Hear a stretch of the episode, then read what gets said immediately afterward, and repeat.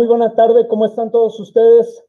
Nuevamente agradecemos el favor de su atención en este ciclo de charlas deportivas 2021. Y el día de hoy tenemos el gran placer y honor de que nos acompañe nada más y nada menos que el profesor Jorge Miguel Azair López, entrenador de la Selección Nacional de Voleibol Varonil. Profe, bienvenido y muchísimas gracias por su presencia. ¿Qué tal? Buenas tardes. Al contrario, muchas gracias por la invitación a esta charla. No, pues eh, nuevamente nosotros muy agradecidos, profe. Este, créame que esta, esta charla ha levantado una gran expectativa. Sabemos que hay mucho interés por parte de todos los voleibolistas este, de nuestro país. Están todos muy pendientes de esta situación y pues bueno, queremos dar inicio con, con una situación que es este, completamente importante, que es precisamente el, dar inicio con esta, con esta entrevista. Este, pues queremos pasar prácticamente de lleno ya al inicio de las preguntas. Y lo primero que quisiera preguntarle, profe, es lo siguiente. ¿Puede hablarnos de sus inicios como entrenador de voleibol? Sí, claro, este, con mucho gusto. Bueno, antes, antes de, iniciar como entrenador, obviamente, este, fui jugador. Eh, y el objetivo principal de convertirme en entrenador, o la más bien la razón principal de convertirme en entrenador fue porque, pues como yo creo que como todo niño, todo joven, eh, tiene sueños, eh, te pones objetivos y que conforme va pasando el tiempo, y te vas dando cuenta que algunos sueños, algunos objetivos eh, eh, no se pueden cumplir, pues vas cambiando, ¿no? Vas cambiando tu forma de, ver el deporte y, tu, y, vas cambiando tus metas, ¿no? Tus objetivos también. Y ese fue mi caso. Yo eh, creo que no era malo jugando, creo que, que, era bueno, pero, pero no tenía yo las características para cumplir mi sueño, que era algún día ser seleccionado nacional representar a mi país. Entonces creo yo que desde muy joven me di cuenta, fui consciente y, desde muy joven, 17 años aproximadamente, eh, cambié el chip, ¿no? Como se dice, y dije, bueno, si no lo voy a lograr como, como jugador, eh, lo tengo que lograr de otra manera. Me, siempre me gustó enseñar eh, cuando salí de la secundaria, la maestra de la secundaria me pedía que le ayudara con, con las elecciones de la secundaria, me gustó mucho enseñar, entonces eh, de ahí partí, ¿no? Para, para empezar como entrenador, cada día me fue gustando más. Me di cuenta cuando empecé a preparar a los equipos, me di cuenta que, que bueno, no era nada más de pararte y lanzar balones y ya, ¿no? Sino que que es, es, es, una, es, eh, debes tener una preparación en varios aspectos, no nada más en el deporte, ¿no? Y, sobre todo que tienes a seres humanos bajo tu, tu, eh, resguardo, bajo tu responsabilidad, ¿no? Entonces, eh, de esa manera yo empecé, me acuerdo muy bien que mi primer juego que dirigí a, la secundaria de donde yo salí, eh, antes se jugaba a 15 puntos con cambio. Y me acuerdo que en mi primer juego, en mi primer set, me metieron un 15-0. Este, entonces, pues también ahí dije, creo que no sirvo como entrenador, ¿no? Más sin embargo, también siempre fui terco y dije, no, esto no, no me puede volver a pasar, ¿no? Y, y así inicié Luego ya eh, empecé a trabajar en, la pista de remo y canotaje en Cuemanco, en una canchita que hay ahí a un lado. No sé si todavía existe, años que no voy por ahí, pero era una canchita con un balón o dos que teníamos, con eso entrenaba a unos niños ahí, se nos iba el balón al, canal de Cuemanco y pues para que te lo pasaban tardaba un tiempo, ¿verdad? Pero ahí iniciamos, ya después este... Eh, me cambié el gimnasio olímpico, en donde ya las, la situación fue diferente, ¿no? Canchas techadas, este, un poco más de apoyo, etcétera. Entonces ya empecé a sacar a, más jóvenes, ¿no? Ahí, eh, iniciamos con un amigo, Felipe Guerrero, iniciamos un club que, se, llama, se llamaba Legionarios. Este, empecé yo a trabajar con categorías infantiles, juveniles, empecé a sacar talentos de ahí, empezamos a representar a Xochimilco, a la delegación de Xochimilco, eh, pues igual, ¿no? O sea, primero no ganábamos un juego, luego ya ganamos un juego, luego ya, eh, pues mi sueño era ganar un estatal, hasta que lo cumplí, luego mi sueño era estar en un nacional hasta que lo cumplí, luego mi sueño era ganar un nacional hasta que lo cumplí, y pues así, ¿no? Algún día estar en selección nacional y, y pues bueno, creo que también me llegó pronto esa convocatoria gracias a los resultados que, que fuimos teniendo con, con, los equipos, ¿no? En la Olimpiada del 96, la primera Olimpiada Juvenil que, que organizó la CONADE, este, llevé al equipo juvenil del Distrito Federal y ahí eh, me convocaron a, a los seis titulares, me los convocaron a selección nacional. Y luego al siguiente año me los vuelven a convocar, luego ganamos un torneo de reservas de primera fuerza este, con juveniles y pues ahí como que la federación dijo, bueno, este muchacho tiene algo y, y por primera vez en el 96 me invitan a una, a una preselección juvenil y pues de ahí en adelante, ¿no? De ahí para acá, a grandes rasgos. No, muy bien. E, ¿Es originario entonces de la Ciudad de México, profe? Sí, soy originario de la Ciudad de México, de Xochimilco, más ya tengo 20, 23 años, en 22, 23 años en Monterrey, radicando en Monterrey y entrenando en Monterrey. Y pues ya, también me siento eh, regio. Así es, así es. Profe, yo quisiera preguntarle lo siguiente, ¿qué o quién lo inspiró a convertirse en entrenador? Híjole. Eh, así como un modelo a seguir como entrenador en mis inicios, creo que no tuve, fue una situación personal. Como lo comentaba al principio, eh, creo que a diferencia de muchos, de muchos jóvenes, sobre todo tan joven a los 17, 18 años, darme cuenta que el objetivo o mi sueño que tenía como jugador no lo iba a cumplir, eh, me hizo cambiar de objetivo y, mi sueño era ser seleccionado nacional, algún día representar a mi país, calificar a un mundial, estar en un mundial, calificar a Juegos Olímpicos, estar en Juegos Olímpicos. Eh, eso fue lo que me motivó a, no jugaba y entrenaba, pero ya cada día mi prioridad fue eh, enseñar, fue entrenar y este y pues me preparé más como entrenador, ¿no? La verdad es que no tuve un modelo a seguir, sino que fue mi, mi misma ilusión, mi mismo sueño el que me hizo cambiar de objetivos. Ah, ok, muy bien, profe. Este, pues yo quisiera hacer en este momento un pequeño paréntesis en el sentido de que precisamente quisiéramos mencionar parte de su trayectoria como entrenador. Y bueno, eh, mencionando primero que fue entrenador de las escuelas técnico-deportivas y representativos de la selección del Distrito Federal del 90 al 97. Así es. Entrenador de las selecciones juveniles de la Universidad La Salle 95-97 Entrenador de las selecciones juveniles y mayores y coordinador de voleibol de Nuevo León desde el 2003 hasta la actualidad. Así es. Entrenador de los equipos representativos de la Universidad Autónoma de Nuevo León también desde el 2003 hasta la actualidad. Así es. Entrenador de las selecciones nacionales juveniles y mayores de México desde el año 1996 hasta la actualidad. Así es. Y bueno, también quisiéramos, este, digo, sabemos que hay mucho más, pero mencionar algunos de los logros destacados, ¿no? Este, fue sexto lugar Norseca Mayores Femenil en el 2015, obviamente con el equipo femenil. Tercer lugar preolímpico en Canadá 2016. Séptimo lugar en la Liga Mundial del 2016. Cuarto lugar y clasificación a la Liga Mundial y Copa Panamericana 2016 primer lugar y clasificación a Juegos Olímpicos en el repechaje preolímpico del 2016.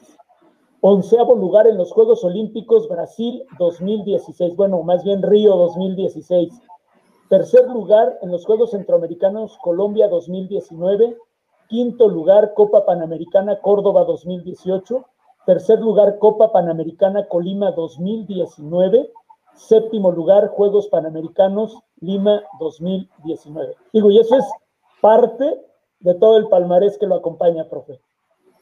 Sí, sí, eh, se dice fácil. Eh, yo creo que pues eh, eh, con selección nacional, eh, los dos logros que siento que más han marcado mi trayectoria y me atrevo a decir han marcado la historia del voleibol en México es la calificación al Mundial en el 2009, al Mundial de Italia 2010, que teníamos 28 años de no calificar, México tenía 28 años de no calificar a un Mundial 28, 29 años. Este, y pues obviamente, ¿no? El logro más importante, la clasificación a Juegos Olímpicos, que la única vez que México había participado en Juegos Olímpicos fue en el 68 y pues fueron en, México, ¿no? Y, claro que por primera vez logramos clasificar en una eliminatoria eh, para Juegos Olímpicos.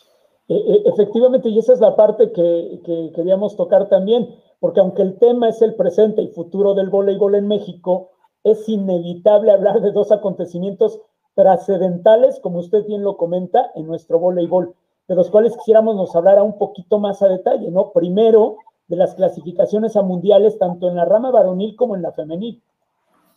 Sí, así es. Sí, mira, eh, te digo, se, dice fácil, ¿no? Ha sido una temporada de, pues fueron muchos años. No, no me gusta decir de sacrificio porque realmente para mí no es un sacrificio, ¿no? Es, estás haciendo lo que te gusta, este, y, bueno, o sea, eh, lo disfrutas, lo sufres y lo disfrutas, pero al final lo vives, ¿no? Que eso es lo más, lo más importante para el ser humano, ¿no? Vivir los acontecimientos que, puedan pasar en tu vida. ¿No? Y, aprender de ellos. Entonces, eh, cuando nosotros, cuando a mí me toca empezar con selección nacional, la verdad es que pues no teníamos apoyo, no teníamos este eh, fogueo, no teníamos muchas cosas, ¿no?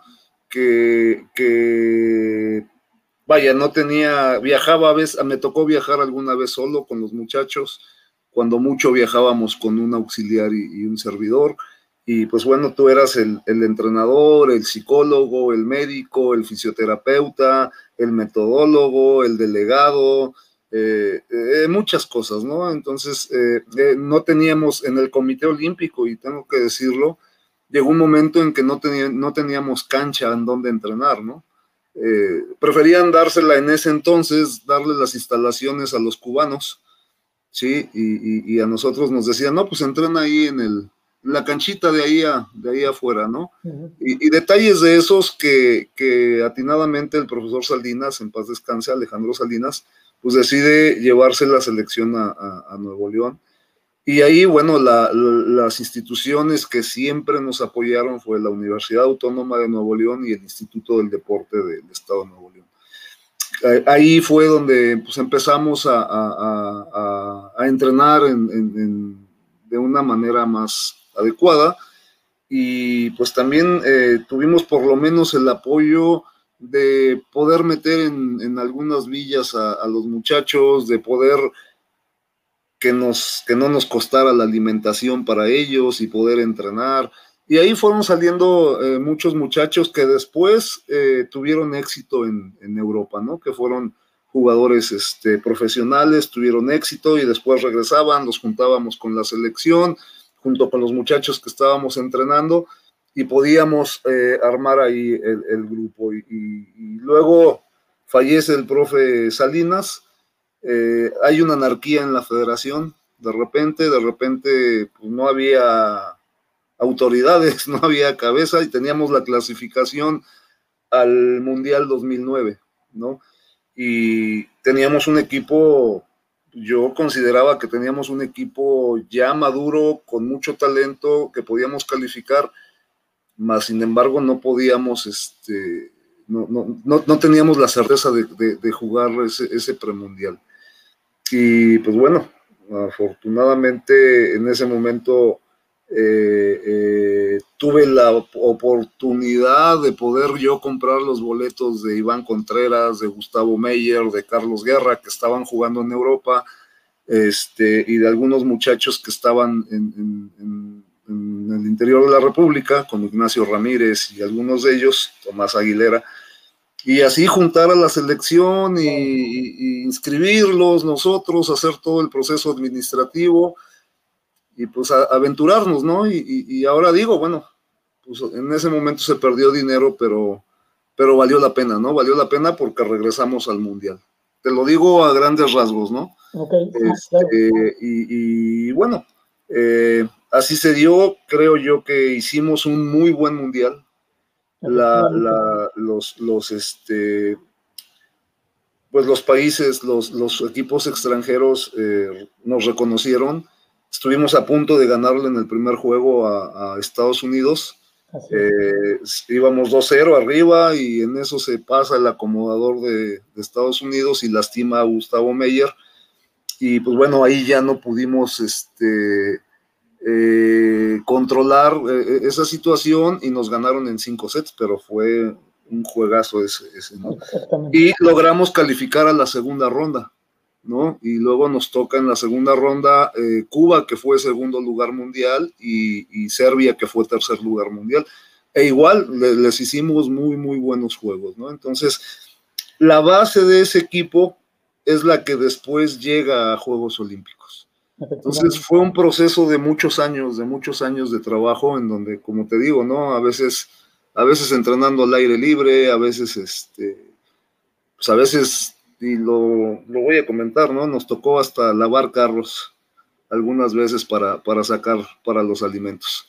Pero digo, ahora lo platicamos con los muchachos y, lo platicamos con, mucha alegría. Entonces, se fueron, fueron situaciones este, a lo mejor un poco difíciles, pero que también le forjó el carácter al equipo, que también unió al equipo, que, que, bueno, a lo mejor si no se hubiera dado así, a lo mejor a lo mejor no estaríamos platicando de estas clasificaciones. ¿no? Entonces, fue un proceso de muchos años, ¿sí? De muchos años en, creer nada más nosotros mismos en nosotros, nadie más creía en nosotros y fuimos tercos, ¿no? Fuimos tercos y afortunadamente pues se dieron esas clasificaciones. Me tocó estar también en 2000 14 con la selección femenil, sí, que ya con, Jesús Perales al frente de la federación, él me pide eh, ver si podemos hacer algo con el equipo femenil, regresarlo al mundial también. Y, pues en teoría el equipo varonil ya iba encaminado. Este, y bueno, eh, hacemos el cambio, me va muy bien con el equipo femenil también, somos séptimo, lugar en, en el eh, la Copa Panamericana, calificamos al Grand Prix y luego calificamos al Mundial de Italia en 2015, que también a mí se me hizo muy buena la participación de las muchachas, pero después buscando eh, tener la oportunidad de calificar a Juegos Olímpicos, el, eh, el mismo Jesús me regresa con el equipo varonil para buscar la clasificación a, a Juegos Olímpicos que afortunadamente eh, se logra, ¿no? A, Río 2016. Y a grandes rasgos, bueno, así, así fue, ¿no? Pasaron muchas cosas, eh, panamericanos, copas panamericanas, centroamericanos, etcétera, norsecas, eh, atrás, ¿no? Mucho, muchos eventos atrás, pero, pero bueno, a grandes rasgos así, así fue. Sí, como usted lo comenta, profe, de, de pronto se ve fácil, ¿no? Ah, ya estamos en el Mundial pero bueno, que es todo lo que viene atrás, ¿no? Bien, bien lo comenta, pero yo creo que una parte fundamental es precisamente ese carácter, ese liderazgo del entrenador, ¿no? Y bueno, nos queda perfectamente claro que, los muchachos estaban eh, totalmente en esa sinergia con usted, porque bueno, sin un liderazgo, la verdad es que hay veces las cosas se caen, ¿no? muchas ganas que se tengan, y creo que toda esa parte es la que siempre nos ha hecho admirarlo, profe. Sí, muchas gracias. Sí, sí, la verdad es que, quisimos yo te comento, quisimos cambiar, eh, empezar a, cambiar el equipo precisamente en el, en, el, en el 2016, en ese preolímpico.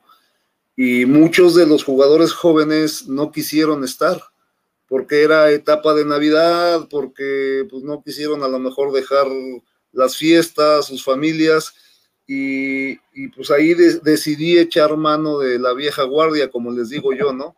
Le volví a hablar a un Jesús Rangel, a un Jorge Quiñones, a un Tomás Aguilera, este, a un Carlos Guerra, eh, volví a hablar a toda la vieja guardia y, pues como siempre, ¿no? Cuenta conmigo, cuenta conmigo, cuenta conmigo y pues afortunadamente fue así y ellos fueron los que, los que pues, pusieron esa experiencia para lograr esa clasificación, ¿no? Entonces, pues, bueno, las cosas se acomodaron afortunadamente.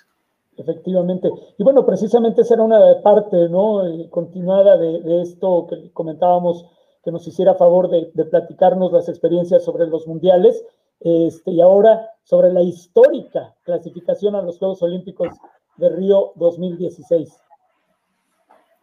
Sí, sí, es un proceso, fue un proceso eh, eh, complicado, ¿no? Eh, complicado en el sentido de que, pues primero hay un preolímpico en Canadá, ¿no? En donde está, afortunadamente Estados Unidos ya estaba clasificado por haber sido segundo, segundo lugar en la Copa del Mundo del 2015 entonces, pues ya, a Estados Unidos te lo quitas de encima, ¿no?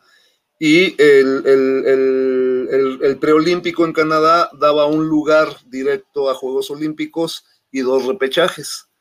Entonces, nosotros sabíamos, bien objetivos, sabíamos que nuestro tiro era con Puerto Rico.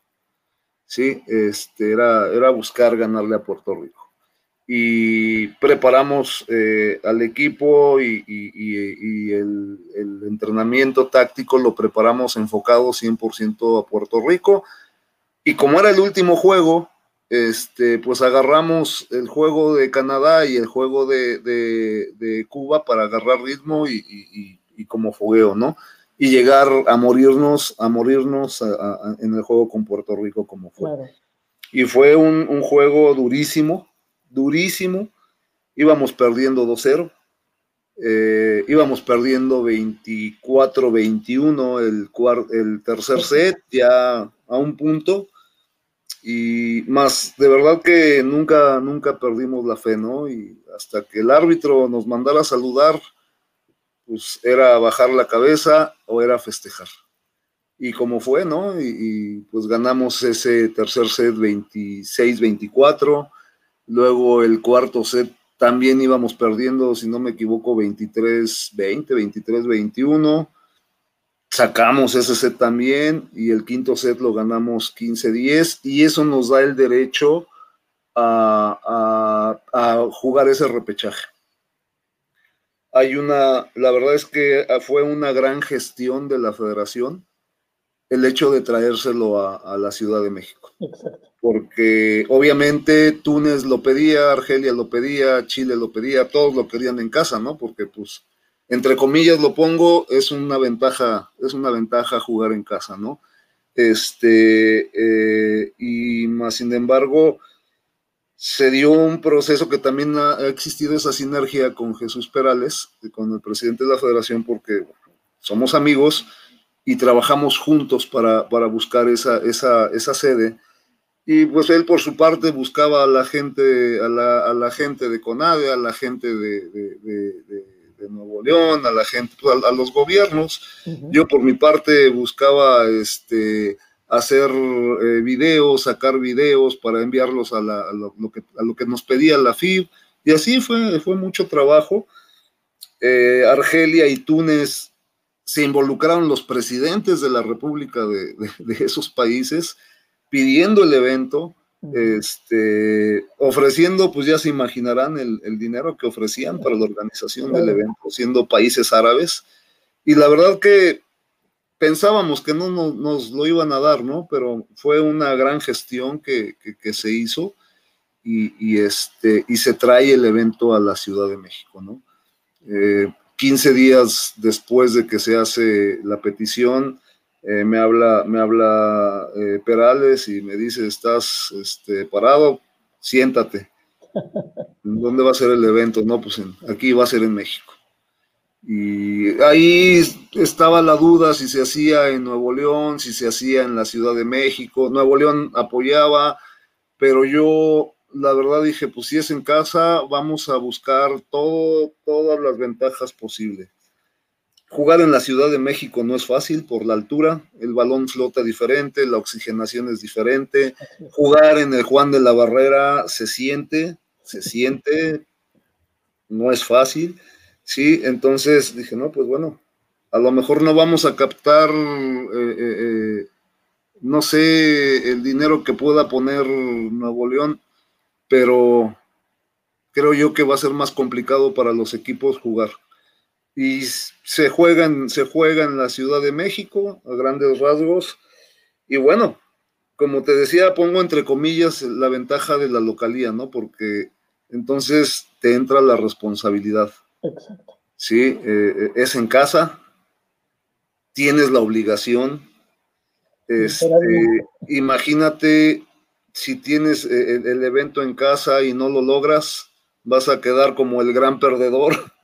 Sí, y, esa, esa losa, te lo digo, la tenía, la tenía yo, la tenían los muchachos, la teníamos todos, ¿no? No estaba fácil, ¿no? Eh, afortunadamente tuvimos un gran grupo multidisciplinario, dos psicólogas que nos ayudaron enormemente, este, Andrea Caldera y, Lucero Arroyo, que es la que eh, cerró, cerramos la preparación psicológica con ellos y nos quitaron esa losa, ¿no? Y pudimos trabajar, eh, no con comodidad, porque no fue fácil, pero al menos eh, pudimos quitarnos esa responsabilidad, ¿no? Porque no es fácil jugar en casa teniendo esa responsabilidad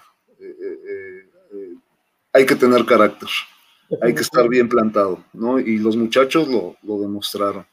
Entonces, así, así se dio y pues bueno, calificamos en, afortunadamente eh, pues siendo locales.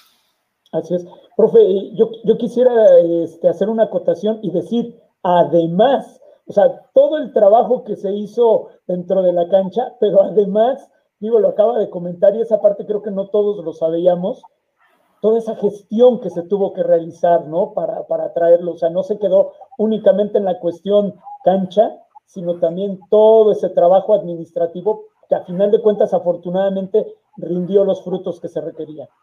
Claro, ahora e, e, es, es eso, creo yo que todo, todo el que, el que pretenda dedicarse a esta profesión o ya sea como entrenador, como directivo, como organizador, etcétera, debe de saber que el alto rendimiento no nada más es, es, ir a entrenar y ya, ¿no? O sea, intervienen varios factores, ¿no? Desde lo administrativo, ¿sí? Hasta lo deportivo. Y en lo deportivo, eh, si tú quieres hacer las cosas solo, vas a quedar, tus resultados van a ser medianos. Debes de trabajar con un grupo de trabajo, eh, entrenadores también de cancha, eh, preparadores físicos, médicos, fisioterapeutas, metodólogos, psicólogos, nutriólogos, etcétera, ¿no? Y, esa formación tiene que ser integral. Y, yo me atrevo a decir que a partir de que yo me di cuenta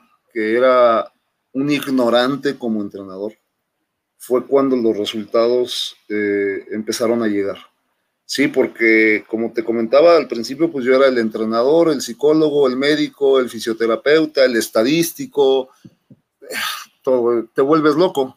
O sea, no rindes, y aparte de que no eres el, experto, ¿no? No, Mi profesión es médico ni fisioterapeuta. Entonces, eh, a partir de que, de que empezamos a trabajar de manera conjunta con, con Jesús Perales, pues yo le digo, queremos trascender, mira cómo viaja Estados Unidos, mira cómo viaja Japón, mira cómo viaja Brasil, mira cómo viaja Canadá, etcétera, etcétera, etcétera. Pues para hacer, primero hay que parecer. ¿no? Y a partir de que, a partir de, eso, pues bueno, integramos al médico, el doctor Quetzel, que seguimos trabajando juntos, integramos al estadístico, sí, primero fue Ana Karen, luego fue este Manuel Calderón, que seguimos trabajando hasta la fecha juntos, integramos fisioterapeutas, eh, integramos este psicólogo, eh, empecé yo a, a gestionar este eh, el área biológica con la Facultad de Organización Deportiva en la Universidad Autónoma de Nuevo León. Ellos nos empezaron a ayudar con, preparadores físicos también.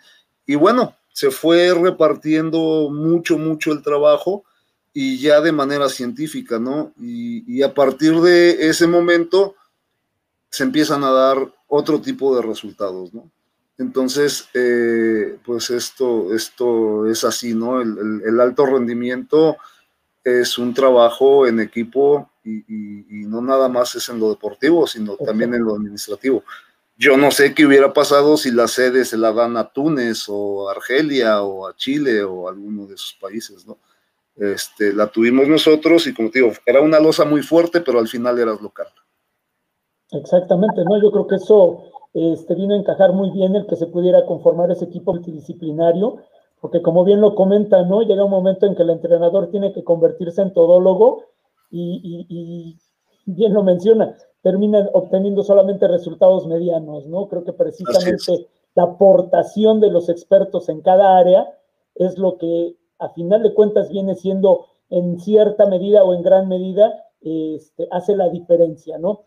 Profe, yo le pregunto, además de los eventos ya mencionados, que obviamente son este, los más significativos, ¿cuál es su mejor experiencia vivida como entrenador? Híjole, son varias, la verdad, afortunadamente son varias. Desde que me acuerdo de mi primer distrital que, que, gané, ¿no? O sea, que eso sentí que me marcó mucho, ¿no? Me hizo darme cuenta que podía ser buen entrenador. Luego, cuando gano mi primer nacional, cuando gano mi primer universidad, ¿sí? Cuando gano mi primer juego como entrenador nacional, que lo disfruté muchísimo. Este, eh, en mi primer competencia con la selección mayor en Maracaibo en el 98, ¿no? Con un equipo prácticamente juvenil, este, le ganamos la semifinal en cinco sets a, a Venezuela en su casa con un estadio de 20 mil personas a, reventar y el quinto set se los ganamos 17-15, ¿no? Un, juegazo, ¿no? E, ese, ese, ese, para mí fue algo que, me marcó. Este, eh, luego una clasificación que, me tocó tener con, con un equipo sub-18, 19 de cadetes, este, en México, un Orseca, que, ganamos el primer lugar con ese equipo joven. Este, eh, a nivel nacional, eh, la primera vez que gané una Olimpiada con, las niñas que me tocó entrenar en ese entonces con Nuevo León. Sí, como te comento, mi primer nacional de primera fuerza con Tigres, que, que lo gané, este, mi primera universidad, o sea, la verdad es que son muchos, muchos momentos que, para mí han sido importantes, que todos lo valen porque todos lo, trabajas, ¿no? O sea, no es de llega, párate y dirige, ¿no? No. La, dirección de juego no es en el momento del juego, la dirección es en el día a día. Sí, la, la táctica, esa es el trabajo día a día, día a día, no, no es llegar y, y pararte y decir cosas. Eso, eso es, el que te diga que gana llegando a pararse a dirigir ese día es mentira, ¿no? Eso, lo tienes que hacer día a día. Entonces por eso lo, vives y lo disfrutas mucho, ¿no? Porque, porque es un trabajo diario, ¿no? Es, ir cumpliendo objetivos diario, semana tras semana, día con día, mes con mes. Efectivamente, profe. ¿Y la más difícil? Uf, la más difícil. Híjole, es que te platicaba yo del juego ese que íbamos 2-0 perdiendo en, Canadá. También cuando clasificamos al Mundial en el 2009, también en Guadalajara, que fue un repechaje también, también íbamos perdiendo 2-0. Sí, también nos iban ganando y también ganamos en cinco sets ah, y calificamos a ese mundial. digo, fue sufrido. Al final, pues lo, festejamos y, eso, pero, pero, pero fue, fue bastante sufrido. Y, fuera del voleibol, lo más difícil fue, eh, pues me tocó, me tocó la situación de, perder a un, a un, alumno, a un jugador que le dio leucemia, ¿no? En, el 2007, Carlos, Carlitos, eh, Carlitos este, Vázquez, jugador con mucho talento, muy prometedor, y, estábamos concentrados cuando él se empieza a sentir mal y, a grandes rasgos, este, pues bueno, ya se le hacen estudios y todo, y, pues le dio leucemia, leucemia linfoglástica, que es, es, de las más fuertes, tengo entendido, ¿no? Y, le da a niños jóvenes. Entonces, esa situación para mí fue, fue durísima, durísima, durísima. Eh, eh, mm, en el juego, te digo, en los juegos, pues bueno, me ha tocado perder a lo mejor eventos nacionales, universidades o hasta un estatal que perdí con la universidad, que se me dolió mucho, me dio mucho coraje y me dolió mucho. Y fue por un descuido mío, por, por no, no checar las, la, la, situación académica de mi gente y de, de, los acomodadores sobre todo. Y, pues fue un error mío y lo, y lo asumí, ¿no? Perder un estatal me dolió mucho. O cuando perdimos en el 2008, si no me equivoco, 2005, exactamente no me acuerdo, eh, una clasificación al Mundial en Puerto Rico.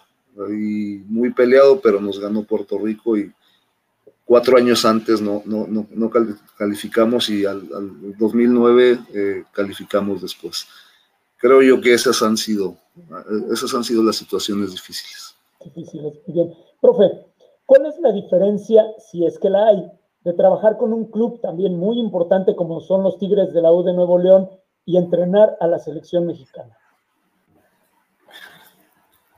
Eh, no, eh, eh, yo creo que en, su, en sus dimensiones las responsabilidades son las mismas, ¿no? O sea, cada uno en sus, sus dimensiones, ¿no? A mí la universidad me paga y me dice, a mí lo que me interesa es el conde, es ganar la Universidad Nacional. Entonces yo tengo que preparar a mis equipos que afortunadamente también me dan todo el apoyo en cuanto a becas, en cuanto a hospedaje, alimentación para los muchachos y, y la verdad que es una institución que el deporte me atrevo a decir que es prioridad y apoyan mucho a los, a los, a los atletas, no nada más al voleibol, eh, hablo en general. este, eh, eh, y, con selección nacional, bueno, pues es, es este, tú ya te creas el compromiso, ¿no? Para, para uno ya calificar al mundial cuando no se había calificado sí era un sueño, sí es un logro, pero ya cuando lo logras, lo mismo que ahora en Juegos Olímpicos, ya cuando lo logras, ya el no hacerlo ya es un fracaso. Sí, ya eh, eh, eso tiene que ser una constante, ¿no? Eh, buscar que sea una constante. Si no, pues a lo mejor tus resultados fueron esporádicos. Entonces, para mí tiene la misma importancia el trabajar con el club, sí, a trabajar con la selección. Y hablo en cuanto a a tu profesionalismo en cuanto a tu entrega al trabajo. Desde luego. Sí. Sí, sí, sí, no, definitivamente, profe. Este, y bueno, ahora me gustaría retomar el tema, que se supone que es la, la, plática. Este, eh, profe, ¿cuál es el presente del voleibol mexicano y cuáles son las estrategias para fortalecerlo? Sí, eh, hablando en general, voy a hablar primero de las muchachas. Eh, hay, hay, ahora creo que el voleibol mexicano femenil está viviendo su mejor momento en muchos años. Yo sé que en, los años eh, 70, 80, eh, igual 68 por ahí, tuvieron grandes equipos y grandes jugadoras, ¿no? Llegaron a ser cuarto lugar mundial juvenil, estar en el top 10, si no me equivoco, a, nivel mundial. Pero después de eso vino un, bache muy largo, ¿no? Este, y ahora tenemos a varias muchachas en el extranjero y en las mejores ligas, Samantha Bricio en Rusia, Ale Rangel en Rusia, eh, eh, Jocelyn Urias en, España, Ceci Ríos en Portugal, eh, Ivonne en Hungría, Sashiko en, en, Portugal, si no me equivoco, tenemos a Grecia ahora en Estados Unidos, o sea, me atrevo a decir que hay más de 10 jugadoras jugando en el extranjero y en ligas importantes, ¿no? Eh, yo pienso que ahora que junten a todas esas muchachas, eh, el voleibol femenil puede lograr cosas eh, muy, muy, muy importantes, ¿no? Creo que ahora, creo que ahora les debe de tocar a, a ellas, ¿sí? Y en el voleibol varonil ha venido una etapa de transición, ¿no? Después de Juegos Olímpicos, eh, pues lógico, eh, los muchachos, muchos ya de los de la vieja guardia, como les digo, pues se retiran. Carlos Guerra, Jorge Quiñones, este, Tomás Aguilera, eh, Samuel Córdoba, este, Manuel Martínez, ¿quién, ¿quién, más se me va por ahí? Este, se, retiran ahora Jesús Rangel, eh, Daniel está por retirarse también. Entonces eh, empieza la transición y viene un trabajo igual, ¿no? En donde es trabajo día con día y paciencia, mucha, mucha paciencia, porque en el deporte no hay milagros, ¿no? El deporte es de mucho trabajo. Pero sí me atrevo a decir que, viene un grupo, un grupo de jóvenes me atrevo a decir que es el grupo con más talento que a mí como entrenador me ha tocado ver. A lo mejor antes hubo otro, ¿no? Pero este grupo que veo que viene de jóvenes es el grupo con más talento.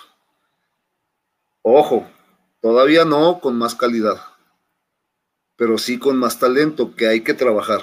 Hay que trabajar, hay que foguearlos, hay que jugar, jugar lo que pasó con estos muchachos anteriores, que llegó un momento en que empezamos a jugar Liga Mundial, Norsecas, Copas Panamericanas, este, eh, mundiales, etcétera. O sea, que empezaron a jugar contra los de mayor nivel, les empezaron a perder el respeto, se empezaron a dar cuenta que podían jugar contra ese tipo de gente y, se empezaron a soltar, ¿no? Pues bueno, es, el proceso que debemos tener con estos, con estos muchachos nuevos, estamos trabajando con ellos eh, en forma y espero, espero yo que, este grupo eh, dé la sorpresa en, en muchos eventos y, ¿por qué no? Espero que se vuelva a calificar con ellos para Francia o para, o para Estados Unidos en el 2028, buscarla para Francia este, y por qué no, o sea, un grupo que pueda estar en el top,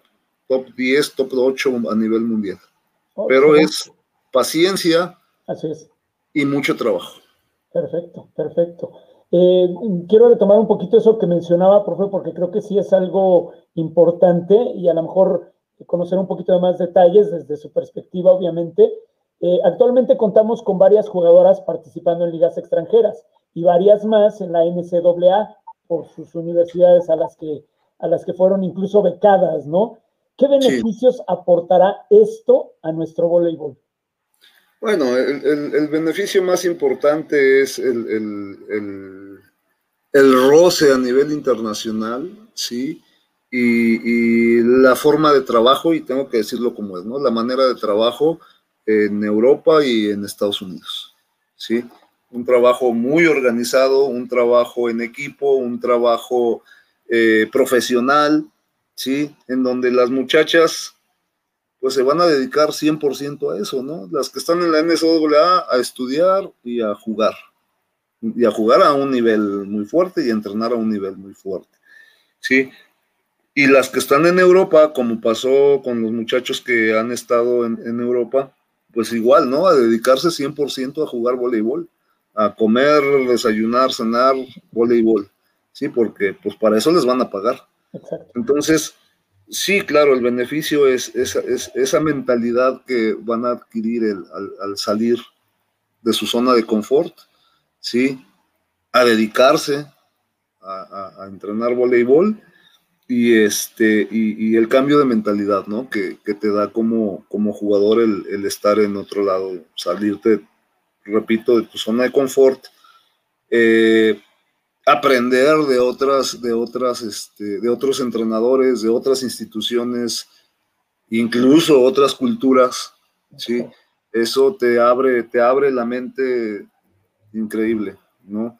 Entonces, este, eh, yo creo que ese es el mayor beneficio que, que, vamos a tener. Perfecto. Este, profe, sabemos perfectamente del talento de los y las voleibolistas mexicanos. ¿Qué hace falta para trascender en competencias internacionales a nivel de equipo? Híjole, es, una pregunta eh, entendible. Eh, quisiera decir fácil de contestar, pero no, porque no es nada más de echarle ganas ni de, ni de este, eh, trabajar y trabajar, ¿no? Es, es, un proceso que viene desde, híjole, quizás nuestra educación, ¿no? Desde nuestras primarias, ¿no? Este, desde nuestra educación física, sí, que, que, desde ahí, ¿no? Porque yo te, yo te digo que en selección nacional tenemos que desarrollarles la flexibilidad, la coordinación.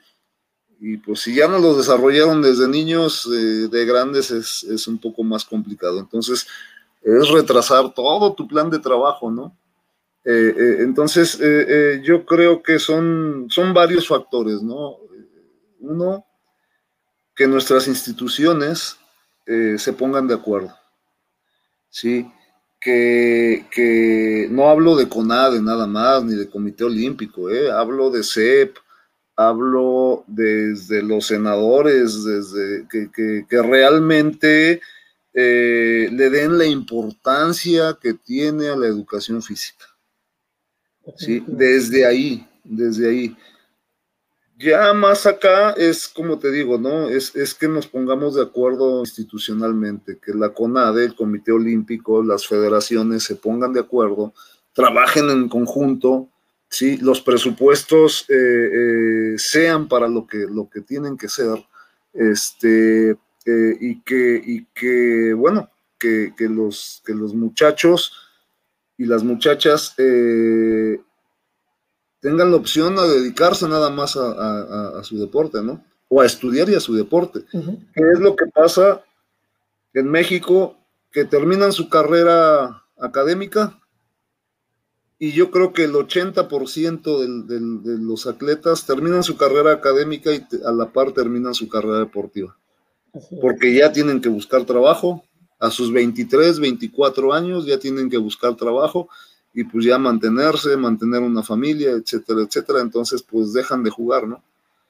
Entonces, este, hace falta eh, pues tener ligas profesionales o en su defecto también crearles la cultura de decir, bueno, ok, pues en México no hay, pues me, me quiero ir a Europa, me quiero ir a jugar al extranjero y me voy a preparar para eso. Eso sucede con los argentinos, con los brasileños, con los estadounidenses mismos, con, los, con todos esos. Sucede, ¿no? Ok, termino mi carrera académica y me quiero ir a jugar profesional a Europa. Y andan viendo la manera de irse. Y en México, los mexicanos somos muy arraigados a la familia, muy, muy arraigados a la familia, y, y nos cuesta trabajo salirnos de nuestra zona de confort es una, es una realidad también, ¿no? Entonces, este, creo que son, son, son algunos detalles que, que, se pueden, que se pueden atacar, ¿sí? Que, es cosa de, como te digo, de ponernos de acuerdo con las instituciones y que, pues que el gobierno se dé cuenta que el deporte, eh, el deporte le puede ayudar al país enormemente en muchas cosas, en la obesidad, en la delincuencia, en tener gente mejor preparada porque va de la mano lo físico con lo mental. Si tú tienes físicamente bien a un niño, te va a rendir más mentalmente, etcétera, ¿no? Que, se den que se dé cuenta el gobierno de que le tiene que apostar al deporte desde la niñez, desde las primarias, desde la educación física, y bueno, ya de ahí parte todo lo demás. Exactamente. Creo que es esa parte de que precisamente nuestras autoridades, nuestros gobiernos de todos los niveles, aún no han entendido el impacto social del deporte. O sea, lo dejan únicamente en el área deportiva, pero no, el deporte incide en todas las áreas de la vida. Así es, así es. Y, y, sí, tú ves, hay que quitar presupuestos ahora con la pandemia ah, al deporte. Ese es el primero que le, que le pegan, ¿no? Entonces, eh, eh, creo yo que equivocadamente. ¿eh? Definitivo. como te digo, tú tienes niños eh, jugando, niños entrenando, niños así corriendo, etcétera, pues vas a tener menos oportunidad le vas a dar a la delincuencia que agarre a esos niños, ¿no? Para empezar, quieres, no quieres tener los, los hospitales saturados, pues bueno, vas a tener niños sanos, jóvenes sanos, gente sana que te va a saturar menos los hospitales en, cuanto a salud, ¿no? Etcétera. Y, de ahí vienen muchísimos beneficios. No, definitivamente así es, este profe. Eh, mi pregunta es la siguiente. ¿Habrá voleibol olímpico en este 2021? En este 2021, desafortunadamente no, desafortunadamente ni, ni, varonil ni femenil calificamos a, Juegos Olímpicos. Eh, como te digo, en el caso de varonil eh, eh, estamos en, transición y estamos preparando el equipo, yo espero para Francia o para, para porque son jóvenes, jugadores de, de 17, 18 a 21 años que tranquilamente te pueden llegar en su mejor nivel en el 2028 con ya esa madurez, etcétera, ¿no? En femenil eh, tampoco lograron calificar, más sin embargo eh, estuvieron a nada de ganarle a Dominicana en la clasificación, fue una sorpresa eh, que dieron las muchachas. Y que bueno, hay que ponerle atención a ese equipo, creo yo que si lo cuidan y se trabaja en serio con ellas, pero también que ellas, también que ellas trabajen en serio para México, este, eh, podríamos pensar que es, muy viable la calificación de ellas para Francia. Muy, muy, muy viable por la calidad de las muchachas. Entonces, este año desafortunadamente no, más sin embargo, más sin embargo en voleibol de playa todavía está la opción, con, tanto con varonil como con femenil. Sí, eh, Juan Virgen y Lombardo Antivero siguen, siguen buscando su clasificación. Eh, ahora está este Rubio y, bueno, el Bobe y el Tigüe que le dicen, que son unos muchachos que vienen trabajando muy fuerte, que vienen de ser campeones, subcampeones de la Liga Mundial, de perdón, del Tour Mundial. Ajá, este, y, yo estoy seguro que con los dos pueden, se puede clasificar a Juegos Olímpicos en voleibol de playa. Profe, y, y más amplio aún, este, ¿sí estaremos viendo voleibol olímpico en Tokio? Pues hasta ahorita dicen que sí. hasta ahorita dicen que sí, que este, por ahí se estuvo corriendo el rumor de que Japón ya no quería organizarlos, en general, no nada más el voleibol, sino todos los Juegos Olímpicos. Este, pero el Comité Olímpico Internacional desmintió eso, ¿no? Y, parece que van a ser burbujas. Eh, ya ellos están planteando la estrategia, pero todos los comunicados que nos han mandado el Comité Olímpico Mexicano, que les manda el Comité Olímpico Internacional, es que sí hay Juegos Olímpicos en todos los deportes que estaban programados. Porque también se decía que, que no iban a estar todos los deportes, ¿no? Que iba a haber deportes que, que iban a quitar pero hasta hoy en los comunicados que hemos tenido, este, hasta hoy todos los deportes y, y, sí hay Juegos Olímpicos. Entonces, yo más ahora que ya está la vacuna y que, ya, este, todo el mundo se están vacunando y que yo creo, bueno, en México ya lo, lo anunció el Comité Olímpico y creo que lo dijo el presidente, que los atletas que van a Juegos Olímpicos son prioridad para vacunarse. Entonces, pues si en México existe, yo creo que así está en todo el mundo, ¿no? Y, sí va a haber. Sí, aunque supongo serán unos Juegos Olímpicos muy particulares, ¿no? Por todo lo que está implicado en cuanto a, la falta de la continuidad en el entrenamiento, eh, partidos de fogueo, creo que va a haber ciertas particularidades.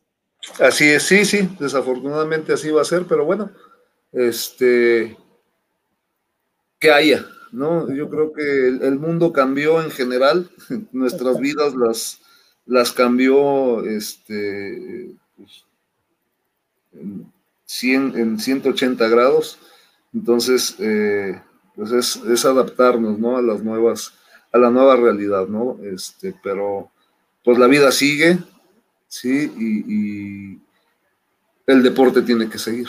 Definitivamente, definitivamente, profe. Profe, sabemos que es un guerrero, no solo dentro de las canchas, también en la vida, enfrentando situaciones difíciles, pero nunca dejando de luchar. ¿Cómo ha influido todo ello en su carrera como entrenador? Híjole, eh, eh, ha influido, yo lo, lo, analizo, ¿no? Lo analizo, eh, que, afortunadamente lo digo así afortunadamente, me han sucedido esas cosas porque eh, a lo mejor puedes perder la cabeza, ¿no? Te llenas de nubes la cabeza y, pues te suceden cosas que te dicen, hey, párale, párate ahí, o sea, eres igual que todos los demás y estás susceptible como todos los demás y te pasan las cosas como todos los demás, ¿no? Entonces, de a mí regresando de Juegos Olímpicos, este, pues se me da la situación de que, de que me detect, pensé que era una hernia, voy con el doctor y, pues me dice que no, no es una hernia, que tengo que hacerme estudios, eh, hago mis estudios al final de cuentas y pues me sale que es un linfoma en ganglios de, de no Hodgkins. Yo no sabía que era un linfoma y ya cuando veo que es un linfoma, pues pues la verdad me espanté mucho, ¿no? Pero, pero este, afortunadamente, este, pues se han ido dando las cosas, nunca, nunca, lo, veo como una competencia, ¿sí? lo, seguimos, lo seguimos compitiendo, lo seguimos compitiendo, este, y pues siempre mi, mi lema ha sido, ¿no? A donde tope, pero bien, ¿sí? Hacemos ejercicio, dejé de fumar, eh, cambié mi alimentación, este, y bueno, pues si, queremos también vivir, pues tenemos que a lo mejor cambiar hábitos, pero sobre todo no nada más es vivir, ¿no? Es la calidad, la calidad de vida que puedas tener, ¿no? Este, entonces, pues yo lo veo así, eh, lo, manejo así, eh, yo creo que pues Dios me puso esto para, para, para aterrizar sí, para darte cuenta que eres eh, eh, un simple mortal y, este, y pues para, para buscar hacer, seguir haciendo cosas en la vida, ¿no?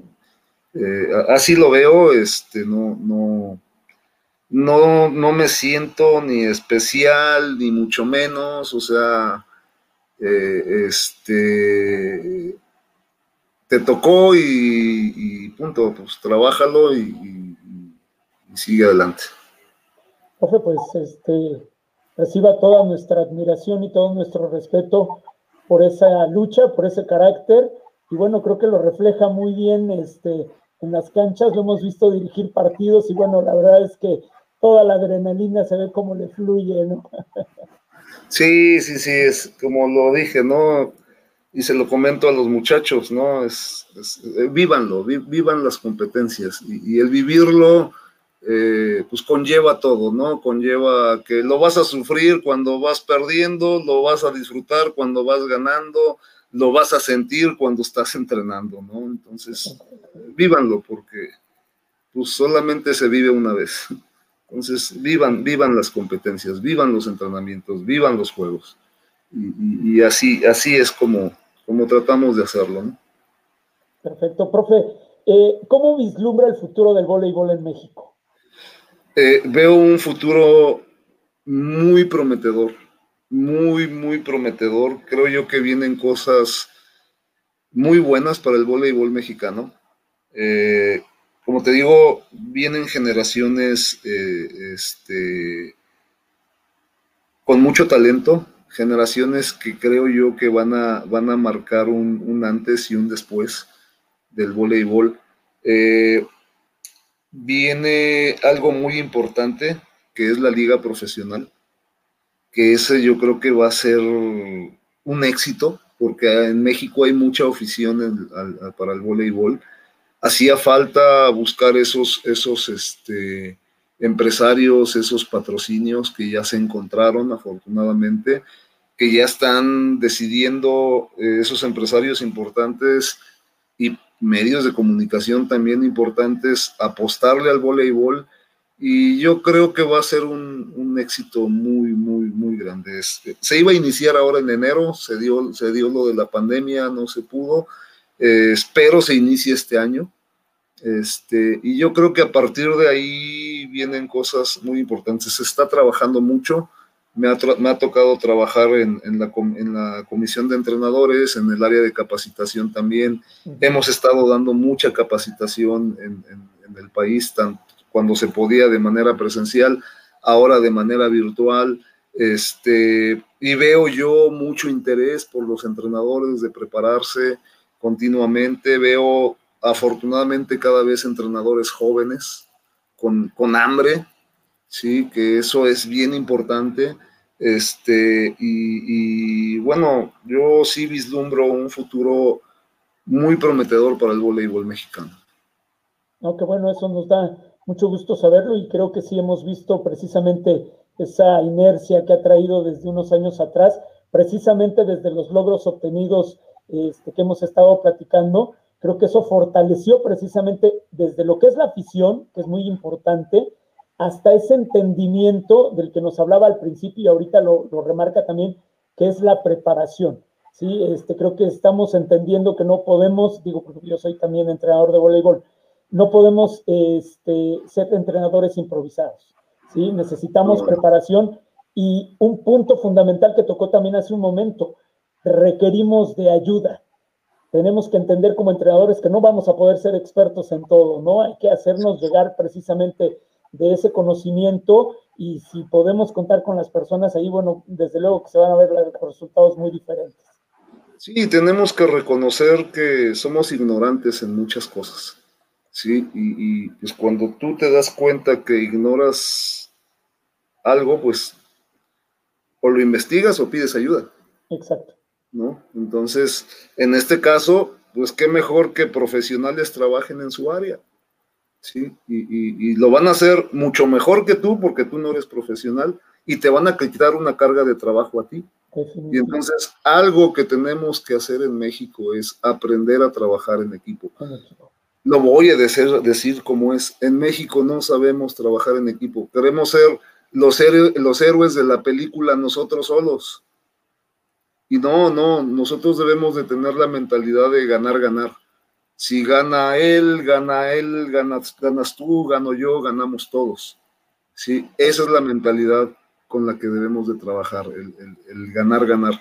Y, en México tenemos esa cultura, ¿no? De, de querer ser los héroes de la película nosotros solos, ¿no? ¿Por qué, se lo voy a, ¿por qué le voy a dejar a mis atletas a, que los toque él? No, no, no. O sea, él se va a llevar los aplausos, no yo. O sea, ¿por qué le voy a dejar la preparación física al preparador físico? Y luego van a decir que gracias a él, este, los muchachos subieron de salto, subieron de... No, pues, qué bueno, qué bueno, porque eso te va a ayudar a ganar. Y si ganas tú, gana él, ¿sí? y como lo dije ahora en, un curso que acabamos de dar la semana pasada, ¿sí? Eh, imagínense que en México realmente se dé la liga profesional. Imagínense que en México, que México llegue a ser, estar dentro del top 10 del mundo, ¿sí? Y que tengamos la liga profesional. ¿Qué va a suceder eso? ¿Qué va a suceder con eso? Muchísimas cosas, ¿no? Se, va a venir una, una oleada de, de empleo impresionante, porque va a haber voleibol profesional, porque esos equipos de voleibol profesional van a tener que, van a, deben tener sus filiales, deben de tener sus equipos juveniles, este, y eso va a ocasionar que pues contraten entrenadores, preparadores físicos, etcétera, etcétera, como sucede con los brasileños, como sucede con los argentinos, con los gringos, con los europeos. Es, es eso, entonces, pues todos vamos a salir ganando, ¿sí? Todos. Eh, eh, eh, algunos en unos rubros más altos, otros en otros, pero todos vamos a salir ganando, ¿sí? Entonces, debemos de trabajar en equipo, aprender a trabajar en equipo, ¿sí? No, no quedarnos con el, con el yo-yo, como, como se dice, ¿no? Sino aprender a, pues, a reconocer que, que, necesitamos ayuda. Definitivo. Profe, ¿cuál es su próximo reto? Mi próximo reto es este, pues bueno, eh, eh, buscar eh, la siguiente clasificación olímpica y ser medallista olímpico.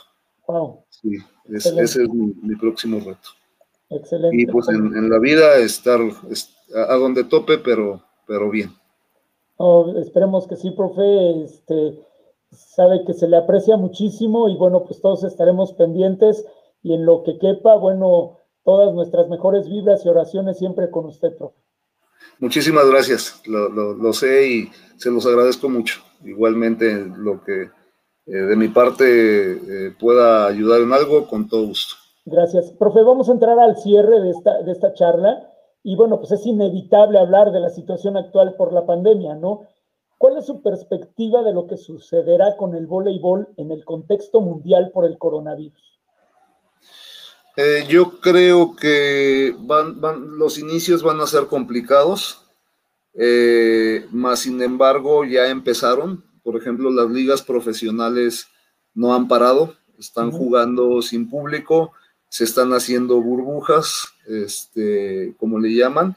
Entonces eh, va, a ser un, va a ser un inicio complicado más. Sin embargo, yo estoy seguro que conforme vaya pasando el tiempo, vamos a ir regresando a, al voleibol presencial, al voleibol con público. Este, no, no, como te lo comenté hace rato, la vida tiene que seguir, ¿sí? el deporte tiene que seguir entonces el voleibol va a seguir y bien. No, qué bueno, qué bueno que, tenga esa perspectiva, profe. Por último, ¿puede compartir con las niñas, niños, jóvenes voleibolistas y entrenadores que nos siguen en esta entrevista un último comentario que los, los mantenga con la pasión y el amor por nuestro voleibol? Sí, que tengan hambre, que tengan hambre, que, que se pongan objetivos, que se pongan metas a cumplir, objetivos reales, sí, que sueñen alto, que sueñen, eh, que sueñen en ser los campeones olímpicos y los campeones del mundo, sí, pero que, también se pongan objetivos reales a corto plazo, a mediano y a largo plazo a cumplir. Creo que eso te va a dar eh, una motivación para que entrenes, pero que tengas hambre. Y no es nada más hambre de decirlo, es de decirlo, de pensarlo, de soñarlo y de hacerlo. Entrenar fuerte en el día a día. Excelente, no, muchas gracias, profe. Pues este, quisiéramos eh, pasar a, la siguiente fase de la entrevista, que bueno, prácticamente ya viene siendo la última, que es en la que le vamos a pedir a Mónica que nos acompañe, porque seguramente ella ha recabado eh, preguntas, dudas, cuestionamientos que quisieran este, hacerle llegar, profe, a través de, del chat que tenemos con la gente que ha estado participando eh, siguiendo esta entrevista. Moni, si nos haces favor de, plantearle las preguntas al profe. Sí, buenas noches a todos los que nos están viendo. Buenas noches, profesor. La verdad es un honor para mí. Estoy muy emocionada de poder estar aquí de manera virtual. Y bueno, quiero agradecer de su tiempo. Eh, ha sido una excelente entrevista, muy, muy enriquecedora. Y bueno, voy a empezar con las preguntas que hay dentro del chat, si me lo permite. Claro que sí. Muy bien, la primera es de Alejandro Olvera Herrera y dice, es obvio que para crecer en el deporte se necesita de un presupuesto gubernamental, pero hablando de las partes blandas, carácter, disposición, actitud, etcétera, ¿Qué le hace el jugador del voleibol de México para sobresalir más?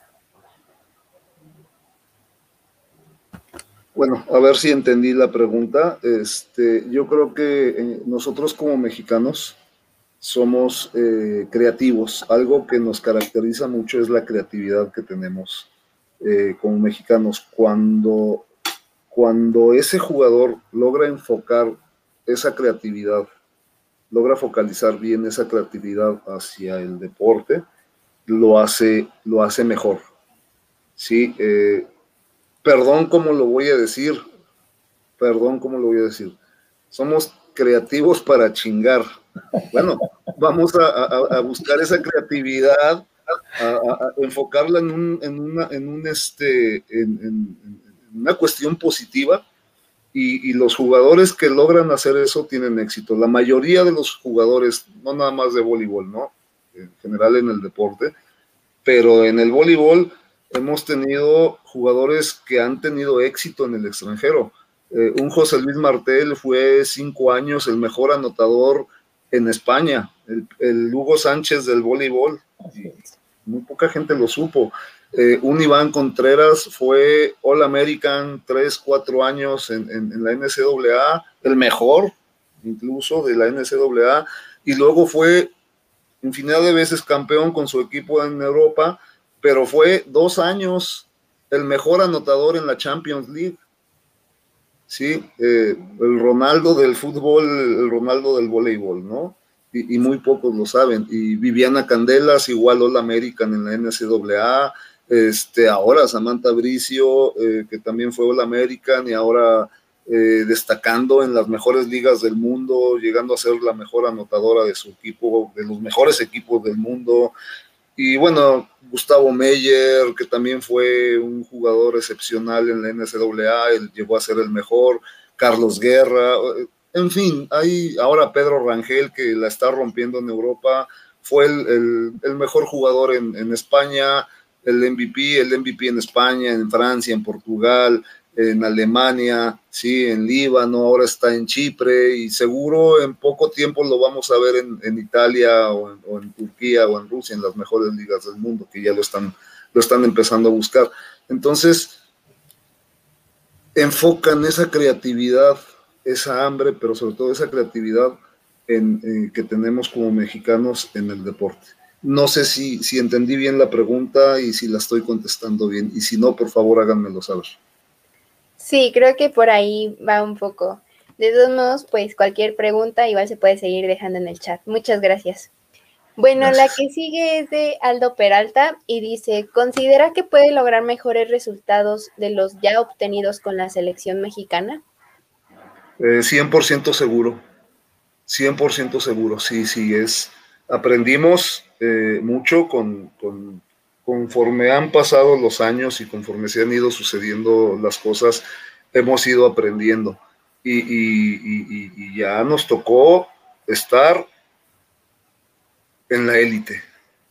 Y ya probamos estar en la élite y nos gustó. Sí, Hay, que, hay que buscar, hay que buscar estar. Y, y no nada más como jugadores, entrenadores, no, no, no. Yo creo que como público yo creo que como público, el haber vivido eh, esta parte, pues también lo queremos como público, ¿no? Y nos gustó, hay que trabajar mucho y, y, sí considero, estoy 100% seguro, sí, de que los que van a venir mucho mejores resultados. Y sí tenemos el talento, la creatividad, la pasión para llegar a estar dentro de los mejores del mundo. O por qué no ser el mejor del mundo. Sí lo tenemos. Ahora hay que organizarnos como mexicanos. Sí, muy bien, muchas gracias. La siguiente pregunta es por parte del Centro de Iniciación y Desarrollo Deportivo Integral, CIDEI, y dice, ¿qué tan importante considera el uso de la tecnología en la, en la práctica y dirección del voleibol? 100%. Ahora, si no, si no usas la tecnología, estás, estás atrasado, o sea, tus resultados van a ser muy pobres como te comentaba, ¿no? Yo, yo me di cuenta que era un ignorante y, me, rodeé de, gente profesional.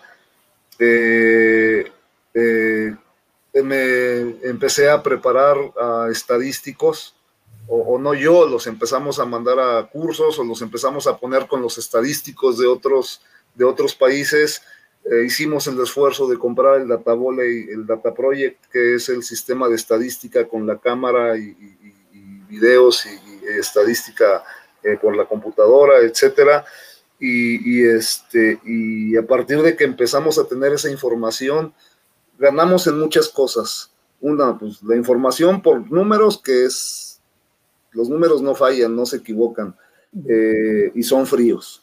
Sí, este, dos, el ahorro de, trabajo, ¿no? O sea, yo te puedo decir que yo iba a las competencias con mi cámara y me tardaba cinco horas en analizar un juego, ¿no? O sea, llegaba a las 11 de la noche al, hotel, después de ver los juegos o después de, jugar, y era ponte a trabajar en el video y pues vete durmiendo 5 de la mañana y despiértate a las 7 para ir a trabajar, entonces no estás a tu 100%. El estadístico ya te lo hace en una hora y te pasa toda la información. Lo que te imagines que quieras ver, te lo pone. Quiero ver el ataque del número 5 de Cuba, te pone puras acciones del ataque del número 5 con sus tendencias, sus porcentajes, etcétera, etcétera. Entonces el análisis es todavía más preciso, ¿sí?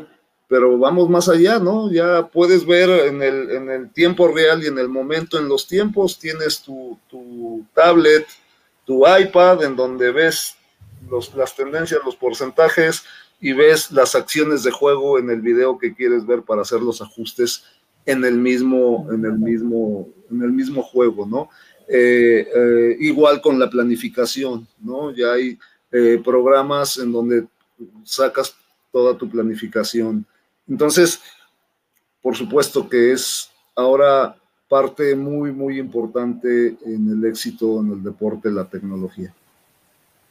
Muy bien, muchas gracias. La siguiente pregunta es por parte de Kei Soto y dice, ¿cómo considera que puede influir en las futuras generaciones de voleibolistas el ver a jugadores mexicanos en grandes ligas en el extranjero? Claro, claro, es, es 100% importante y como ejemplo el fútbol, ¿no? El fútbol, tú ves a un niño y quieren ser el Ronaldo, el Messi, en su momento el Maradona, el Hugo Sánchez, o sea, necesitamos crear ídolos Sí, crear ídolos para que los niños se motiven a un día de grandes a ser como el ídolo que tiene deportivo. Y sí, entonces sí es importante que los niños vean y sepan que tenemos gente, como lo comentaba hace rato, ¿no? Desafortunadamente no aprovechamos la situación de Martel, de Iván, de Viviana, sí, ahora, ahora con las redes sociales eh, hay muchas niñas que quieren ser Samantha Bricio, que quieren ser este, Alejandra Rangel, sí, que quieren ser Pedro Rangel, pero todavía hace falta más, todavía hace falta más. Y sí, por supuesto que eh, es bien importante que, que, tengamos voleibolistas con éxito en ligas importantes para que sean ídolos e influyan en, en nuestros niños. Muy bien, muchas gracias. La siguiente pregunta es por parte de Daniela Pérez Díaz y dice, ¿cuáles serían las recomendaciones para algún equipo femenil, durante esta cuarentena? Bueno, primero que nada, que cuiden su físico, ¿no? Primero que nada, si, si no puedes entrenar eh, de manera presencial y de manera conjunta, pues tienes que cuidar tu alimentación, tienes que hacer ejercicio. Eh, ahora, hablando de la tecnología, pues yo he estado entrenando con los muchachos desde que empezó la pandemia, que ya no podíamos trabajar por el Zoom. Sí, este, vía eh, electrónica. Hemos estado entrenando, pero, pero creo yo que no necesitas al entrenador que te lo esté diciendo, ¿no? Debes de tener la conciencia de que si tú quieres llegar a, a algo, pues en este momento, ¿qué es lo que puedes hacer? entrenar por tu parte, cuidar tu alimentación y cuidar tu preparación física, tu, estado físico. Sí, si puedes hacer algo de técnica, que tengas balones en tu casa y que puedas hacer algo de técnica en la pared, que le, que le robes el tendedero a tu mamá y te pongas a hacer bloqueo, que no los dejes dormir porque estás en la pared ahí golpeando y rematando.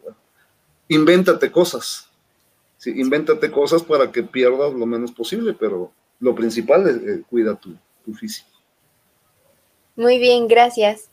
La siguiente pregunta es de Andrea Luqueño y dice, ¿considera que los padres de los jugadores son un factor importante para que alcancen su potencial? 100%. 100%. El papá debe ser el, principal patrocinador del hijo.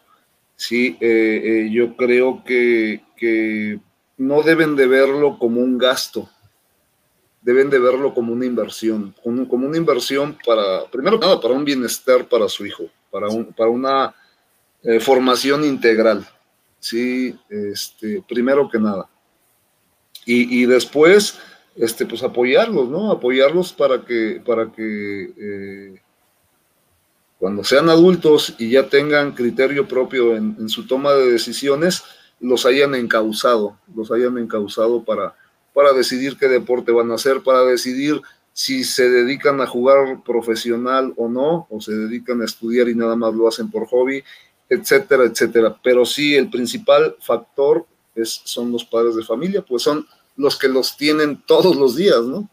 Entonces, este, eh, ellos principalmente, pero sí tener bien, el papá debe de tener bien claro, bien, bien claro que es para la formación integral de su hijo.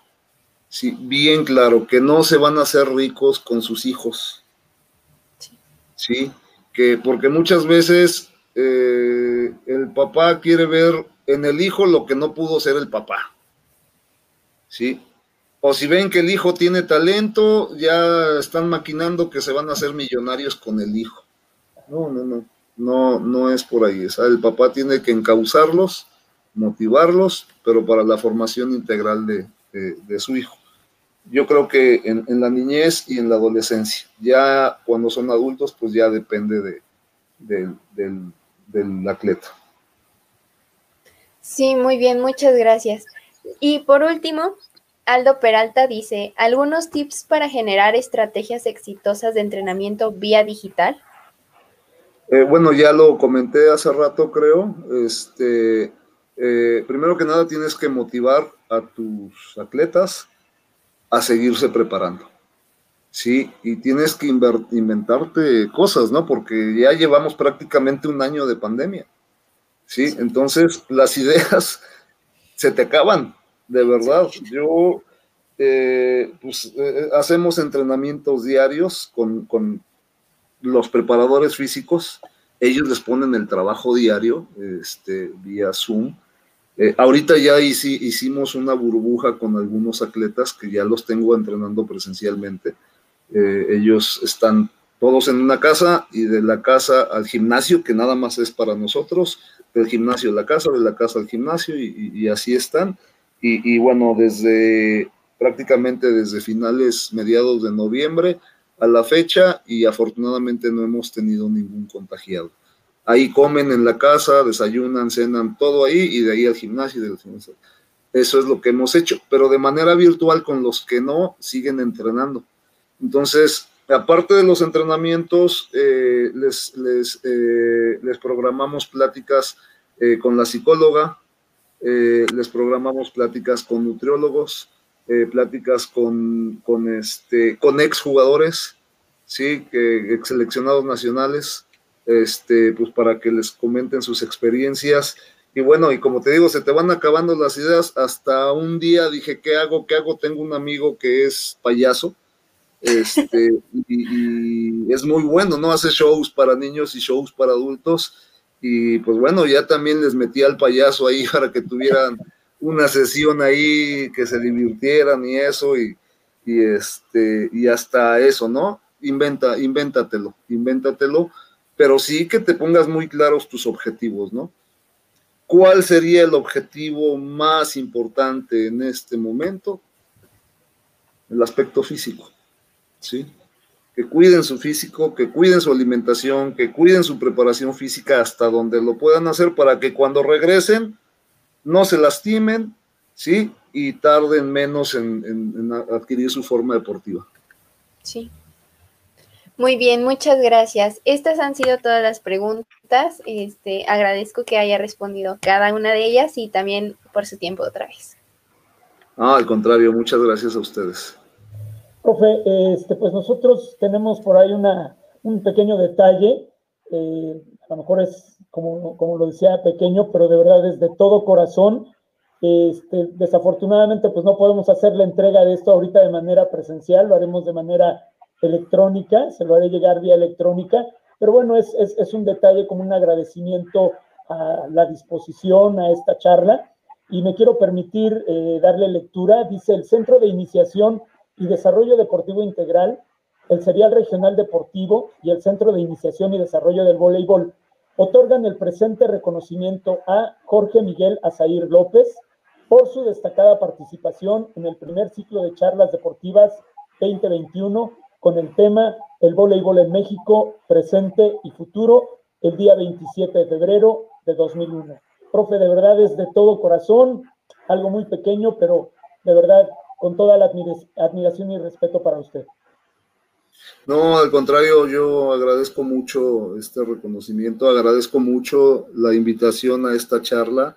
Eh, eh, mi respeto para ustedes que se toman el tiempo de hacer algo, ¿no? Hacer algo ahora en la pandemia. Yo creo que que lo más fácil es sentarse y, pues bueno, que acabe la pandemia y ya vemos qué hacemos, qué trabajamos y no.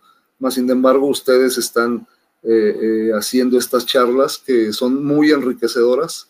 Sí, yo creo que tanto para los, los, alumnos o, la gente que escucha, como para, para nosotros los que nos toca eh, compartir experiencias, porque también nos hace darnos cuenta que, que pues que también podemos hacer más cosas, ¿no? Que, te acuerdas de algunas cosas que estás hablando y dices, ah, caray, he dejado de hacer esto para llegar a, esto, ¿no? Y terminando voy, voy a la libreta y, anotar, ¿no? Que, tengo que hacer. Entonces, eh, eh, muy agradecido con, la charla y, también felicidades por, por esto que están haciendo. Gracias, profe, gracias. Y bueno, la verdad es que sabemos, como usted bien lo dice, la vida tiene que continuar, el deporte tiene que continuar, desde luego el voleibol tiene que continuar y seguramente tarde o temprano estaremos superando de manera pues, absoluta esta circunstancia de, la pandemia, esta circunstancia de estar este, confinados. Y a mí me gustaría, profe, el poder que en algún momento dado, en, primer lugar, bueno, no perder el contacto y la comunicación con usted, porque por ahí tenemos algunos otros proyectos que nos gustaría comentarle. Este, pero además de eso, eh, ojalá y en el momento en que las circunstancias lo permitan y podamos eh, realizar actividades presenciales, nos encantaría de verdad que pudiéramos lograr hacerle una invitación para que nos acompañe directamente acá en Tulancingo Hidalgo. Con todo gusto, con todo gusto, esperando que el tiempo y, la pandemia nos lo permita, con todo gusto eh, acepto su invitación. Gracias, profe, se lo agradezco infinitamente. Este, la verdad es que lo tengo que reiterar porque se lo decía al principio, esta charla levantó muchas expectativas. Este, la verdad que la admiración y el respeto que sentimos todos los voleibolistas y muchos mexicanos, aunque no son voleibolistas, hacia su persona es muy grande. Para nosotros realmente es todo un honor el que nos haya aceptado la invitación. Eh, créame que sí se lo quiero comentar, hemos tenido muchos invitados eh, de otros países. Nos ha costado un poquito de más trabajo la gente de México. Este, parece increíble, pero de pronto sucede esta situación, ¿no? Y la verdad es que su disposición, eh, la sencillez con la que usted se maneja, profe, insisto, no nos resta más que darle mucho mayor crédito a su calidad humana. No, no, mi agradecimiento hacia ustedes por tomarme en cuenta con su charla y, pues reitero, ¿no? Mi, agradecimiento y, y, mi disposición para, para lo que se ocupe. Profe, muchísimas gracias. Agradecemos a todos los que nos hicieron favor de acompañarnos y de seguir teniendo la confianza en nosotros. Y bueno, pues estaremos eh, el día de mañana eh, teniendo también una charla con eh, Alex Díaz, exjugador de la selección cubana. esperamos que también nos acompañen. Y bueno, profe, pues más adelante estaremos nuevamente comunicándonos con usted para proponerle nuevas cosas como bien lo dice, somos inquietos, no nos va a parar la pandemia, aunque sea de manera virtual y a la distancia, seguiremos trabajando en pro del voleibol. Qué bueno, qué bueno y pues felicidades. Gracias, profe. Le agradezco muchísimo que tenga muy buena noche y reciba un abrazo desde Tulancingo. Igualmente, hasta luego. Que esté muy bien, profe. Buenas noches. Luego.